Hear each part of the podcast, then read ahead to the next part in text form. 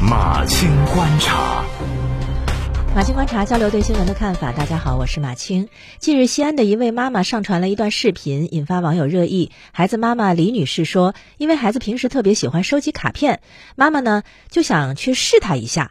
当时在超市里拿了一瓶饮料，说还没有给钱，就问儿子能不能不结账偷偷走，然后拿着五块钱去给他买卡片。孩子最后呢，还是选择了要付钱。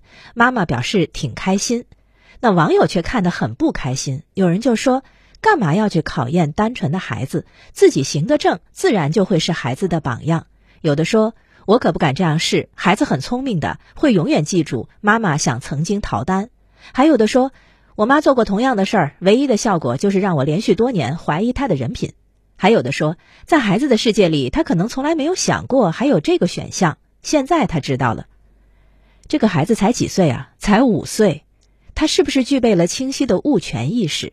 这个年龄段的孩子，有的时候呢，不仅会拿别人的东西，也会很大方的把自己的东西送给别人。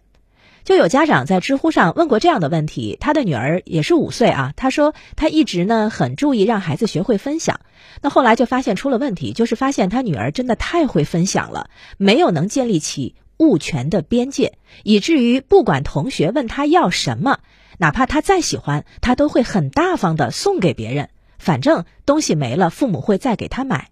这个家长就想知道，怎么能够让孩子既大方，又能让孩子懂得边界？还有的五岁孩子会把幼儿园的东西带回家，那是因为孩子还没有建立起公共物品的概念。这个呢，交给孩子就好了，不要上纲上线的去指责孩子偷东西。我记得我上幼儿园的时候，还真的干过这个事儿，就是把幼儿园的玩具给带回家了。后来父母就是让我带回去，父母、老师都没有人骂我偷东西。我就好奇啊，就是如果妈妈说：“哎，我们这个饮料偷偷拿走，不给钱，然后我们去给你买卡片。”假设这个小朋友说：“好的，咱们就不付钱买卡片去。”我不知道这个妈妈会说什么，可能要教育孩子一番吧。那会不会让孩子产生错乱感？哦。说不付钱的是妈妈，不开心了，坚持要付钱的还是妈妈。这个妈妈在用自己的假装弄混了孩子的正常思维逻辑，因为小朋友是跟着父母在超市买东西才知道买东西付钱的这个流程。就像现在的孩子从小是生活在手机支付的年代，他会完全对现金没有概念，认知就是这么建立的。结果现在妈妈突然跟他说，偷偷拿走东西是可以不付钱的。这次孩子的逻辑没有被打破，他坚持了一直以来观察到的行为习惯。那下次呢？如果下次的诱惑不是一瓶水，而是一个他心心念念的玩具呢？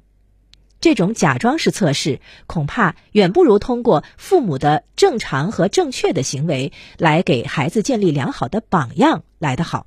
如果孩子不知道妈妈是通过假装来测试他，那么这次的测试等于是在买东西应该付钱这个行为逻辑之上。打开了一个原来还可以不付钱的门。如果孩子知道妈妈是故意来测试他的，则有可能会带给他一种不安全感。下次妈妈在说什么的时候，他也会产生被测试的担心。前两天我还看到一个视频，也是幼儿园的小朋友把别的小朋友的玩具拿回家了。妈妈不仅指责这个孩子偷东西，还把孩子带进了派出所，让警察来教育他。结果，派出所的警察叔叔阿姨们还真的是轮番上阵，终于让这个五岁的小朋友认识到了自己的错误，并说道：“下次再也不敢了。”这个视频还是当地警方的官方微博发出来的，我就不禁留言说：“请警察叔叔阿姨们教育一下这个妈妈，孩子太小，小偷这个帽子太大，而且警察是保护孩子的，不是拿来吓唬孩子的。”